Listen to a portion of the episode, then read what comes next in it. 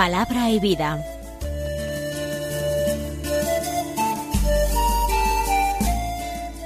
Con el Padre Manuel Horta, desde Sevilla.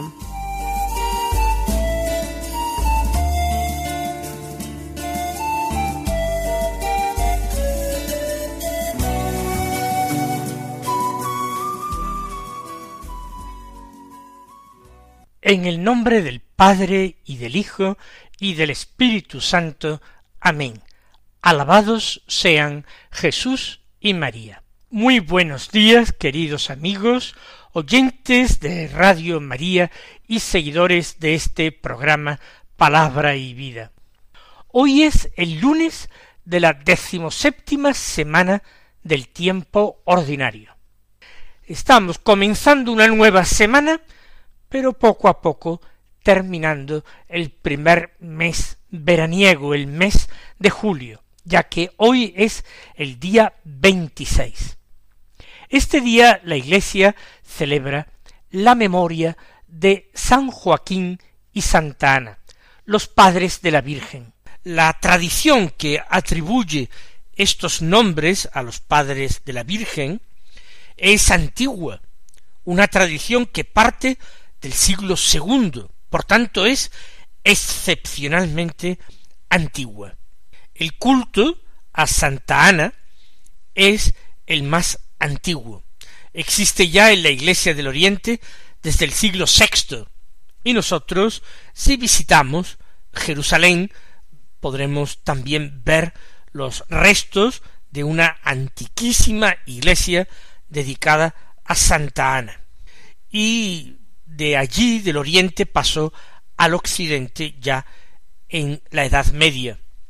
Mientras que el culto a su marido, a San Joaquín, es algo más reciente. Y en la última reforma litúrgica de la Iglesia se unificaron estas dos memorias de los padres de María que antes se separaban y se celebraban en días distintos. Está bien los nombres de ambos, de ambos esposos, eh, reunirlos en una misma memoria. ¿Es totalmente cierto que los padres de María se llamaban Joaquín y Ana? No, es tradición antigua, pero no podemos estar seguros, ni es un dato eh, bíblico. Sin embargo, lo que sí es cierto es que la Santísima Virgen María tuvo también unos padres que la criaron, que la educaron, que la acompañaron y que lo hicieron de una forma maravillosa. Fueron perfectos, cuidadores y educadores de esta niña excepcional que era inmaculada desde su concepción. Ellos también fueron elegidos por Dios para acoger en su hogar y en su familia como hija a aquella que recibiría un día el título de Madre de Dios. Vamos a escuchar ahora la palabra de Dios que se proclama en la liturgia de la misa del día. Nos encontramos con que tenemos una doble posibilidad. O bien podemos tomar lecturas propias de esta memoria, o bien tomamos las lecturas que corresponden a este lunes de la decimoséptima semana del tiempo ordinario. Como ustedes saben, yo habitualmente me inclino por mantener la lectura continuada. Es lo que vamos a hacer hoy. Por tanto, del Evangelio según San Mateo, capítulo 13, escuchamos los versículos 31 al 35 que dicen así. En aquel tiempo Jesús propuso otra parábola al gentío. El reino de los cielos se parece a un grano de mostaza que uno toma y siembra en su campo. Aunque es la más pequeña de las semillas, cuando crece es más alta que las hortalizas. Se hace un árbol hasta el punto de que vienen los pájaros del cielo a anidar en sus ramas. Les dijo otra parábola. El reino de los cielos se parece a la levadura. Una mujer la amasa con tres medidas de harina, hasta que todo fermenta. Jesús dijo todo esto a la gente en parábolas, y sin parábolas no les hablaba nada, para que se cumpliera lo dicho por medio del profeta. Abriré mi boca diciendo parábolas, anunciaré lo secreto desde la fundación del mundo. Estamos en medio de este discurso parabólico tan importante. Y Jesús, de nuevo al gentío, que le rodea seguramente un tanto asombrado, un tanto desconcertado porque no sabe, no entiende las parábolas, el Señor les propone otra. Son parábolas del reino de los cielos. Jesús cuando habla del reino no se está refiriendo al reino en cuanto la bienaventuranza eterna, la patria de los elegidos, es el cielo, la gloria. El reino de los cielos es una forma concreta de relacionarse con Dios, aquí en esta vida, en la tierra, una manera de relacionarse con Dios y con los prójimos, esa manera que Jesús enseña, una manera que introduce al hombre en la familia de Dios, lo introduce en una relación muy particular con Dios, en que el hombre puede llamar a Dios su Padre. Pues bien, el reino se parece ahora en esta parábola a un grano de mostaza que uno tomo, toma y siembra en su campo. Las semillas de mostaza, para quien no las haya visto nunca, apenas son un polvillo de color oscuro. Son granos pequeñísimos. Por eso comparo yo un puñado de semillas de mostaza a un poco de polvillo oscuro. Pues aquí no se habla de un poco de semilla, sino de un grano de mostaza. Estamos hablando de algo tremendamente pequeño, difícil de separar de otros granos de mostaza. Y uno lo toma y lo siembra en su campo. Se trata de una persona que cree que ese grano es portador de vida, o como ya hemos dicho en otro Evangelio hace unos pocos días, tiene dentro de sí un dinamismo de crecimiento grande, está en su interior, por fuera no tiene apariencia ni presencia, por fuera es nada y menos que nada, una mota de polvo, un grano de arena. Pero si uno lo toma creyendo en él, lo siembra en su campo, le da el cuidado necesario, esto va de sí. Aunque sea la más pequeña de las semillas, así dice Jesús, cuando creces más alta, que las hortalizas. No tiene nada que ver una planta de mostaza y digamos una planta de cebollas o patatas o una tomatera, no tiene nada que ver. Crece más, se convierte en un arbusto que mide perfectamente más de dos metros. Pues bien, sigue siendo una no es un árbol, no es propiamente un árbol aun cuando se dice que se hace un árbol. Es un pequeño arbusto espigado, y como crece para arriba, se hace más alta que las otras hortalizas. Se hace un árbol, es decir, una planta grande, con un tronco que puede revestir en algunas ocasiones un carácter leñoso, hasta el punto de que vienen los pájaros del cielo anidar en sus ramas. Yo no he visto una planta de mostaza tan grande o tan consistente como para que los pájaros aniden en las ramas de la planta de la mostaza, pero ciertamente no tiene nada que ver la pequeñez de la semilla con el tamaño de esta planta. Lo que Jesús está queriendo decirnos no es darnos una lección de botánica, eso no interesa, y quien no haya visto nunca ni la semilla de mostaza ni la planta, tampoco ha perdido nada importante, basta con que crea las palabras de Jesús, que la describe como la más pequeña de las semillas, y que cuando crece es más alta que cualquier hortaliza. Basta con creer esto, basta con darse cuenta de la maravilla inesperada.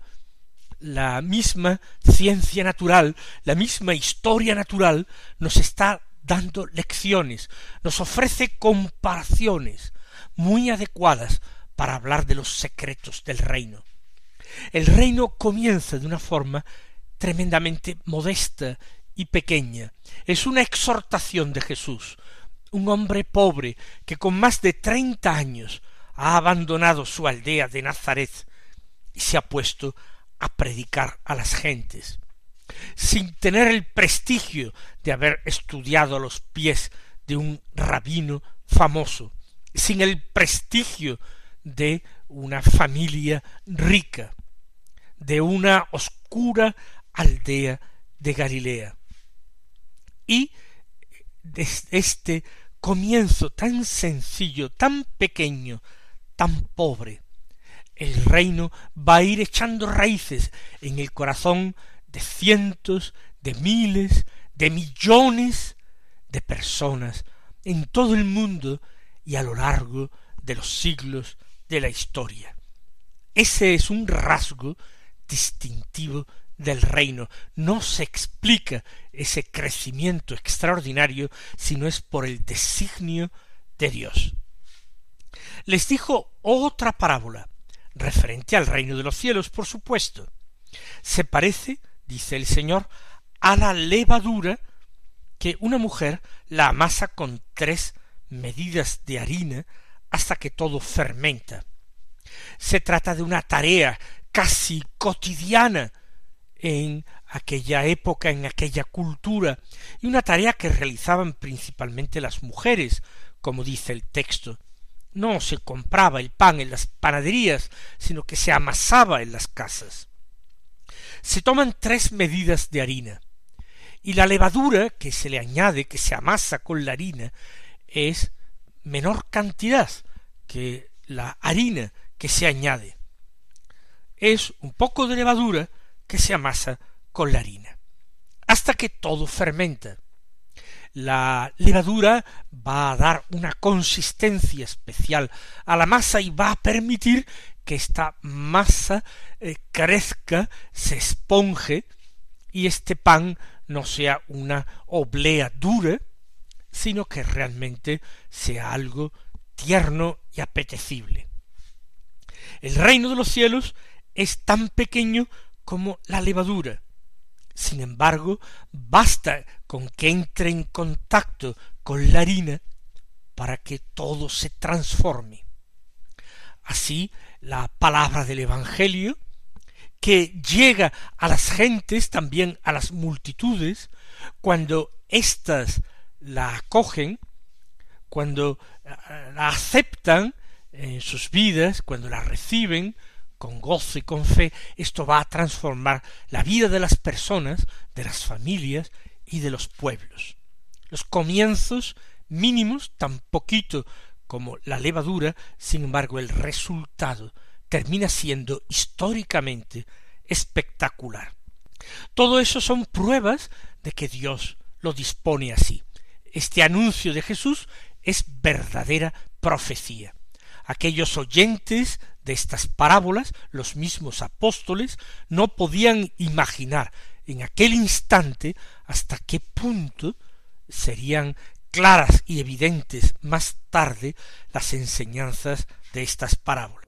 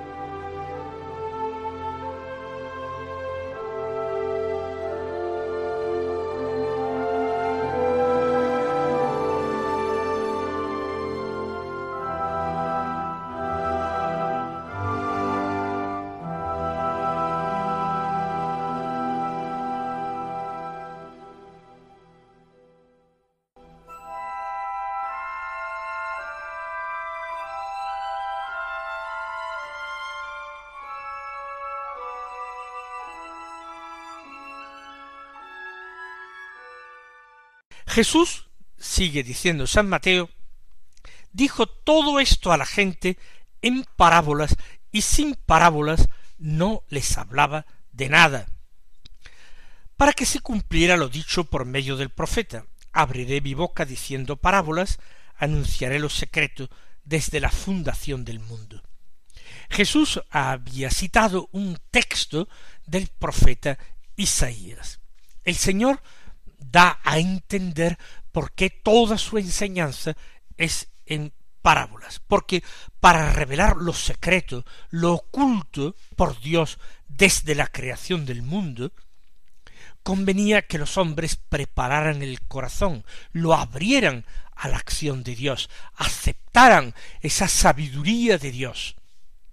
Y los que no aceptaran esa sabiduría, los que no creyeran en su verbo, que es Jesús, el Hijo único, el Mesías de Israel, el Salvador de todos los hombres, esos no llegarían a entender cabalmente las parábolas. Claro que se darían cuenta que la eh, mostaza es la más pequeña de las semillas y que cuando es plantada y cuidada crece y se convierte en un arbusto grande. Eso lo puede ver cualquiera. Lo que no llegarían a entender es que con el reino pasaría exactamente lo mismo y que el Evangelio de Jesucristo terminaría conquistando al mismo imperio romano en la realización histórica del reino, aunque el reino no se identifica sin más con la Iglesia, sino que entraña una dimensión interior. El reino implica la aceptación personal y particular de los hombres, la aceptación que hacen de la enseñanza de Jesús, de la doctrina del Señor, por tanto aceptación de la voluntad de Dios.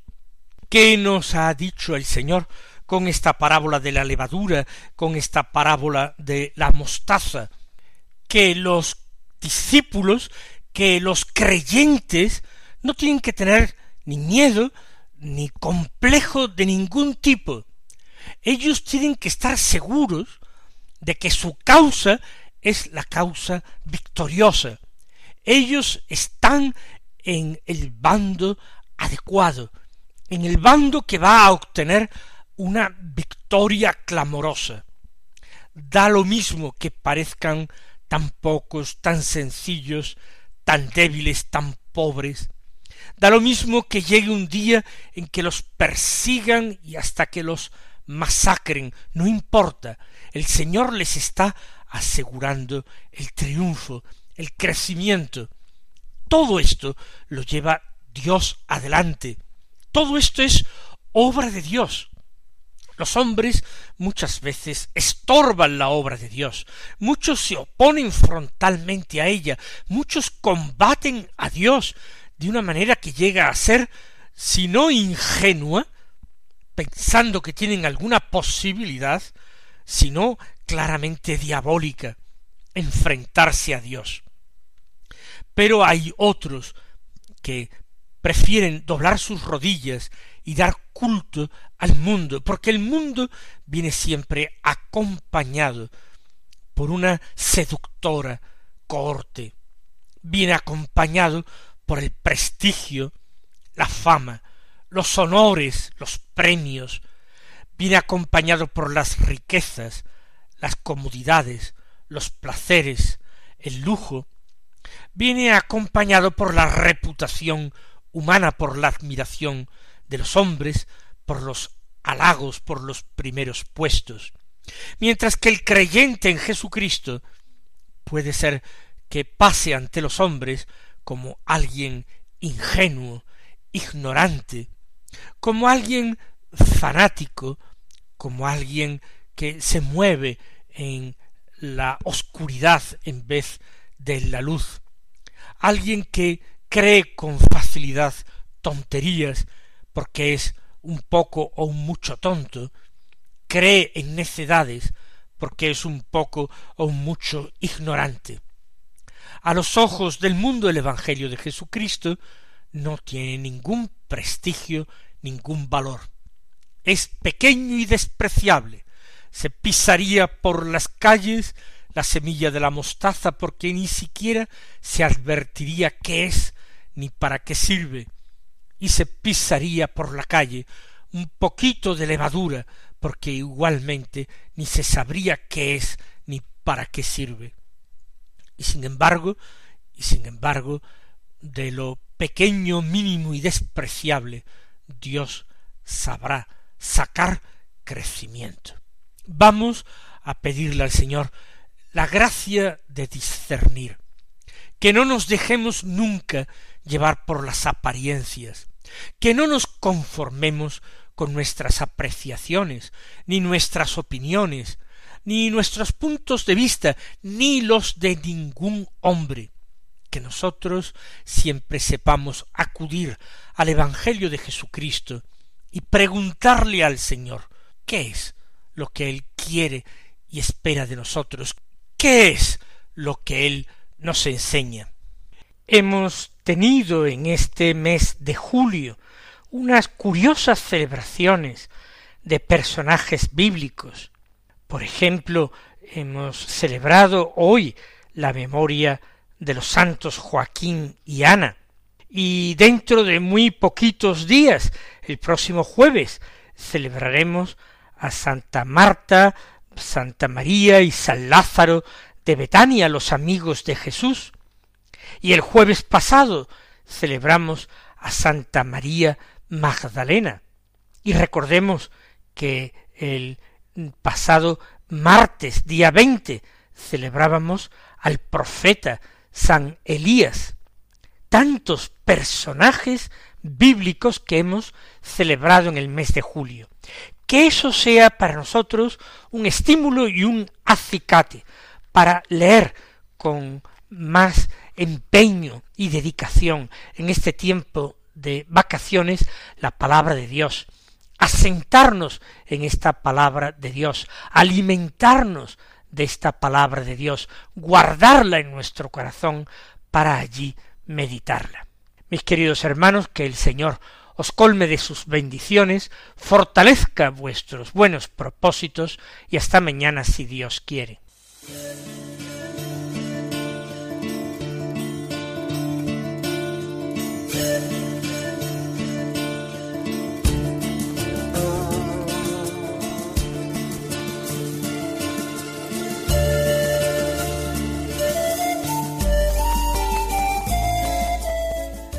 Concluye Palabra y Vida, un programa dirigido desde Sevilla por el Padre Manuel Horta.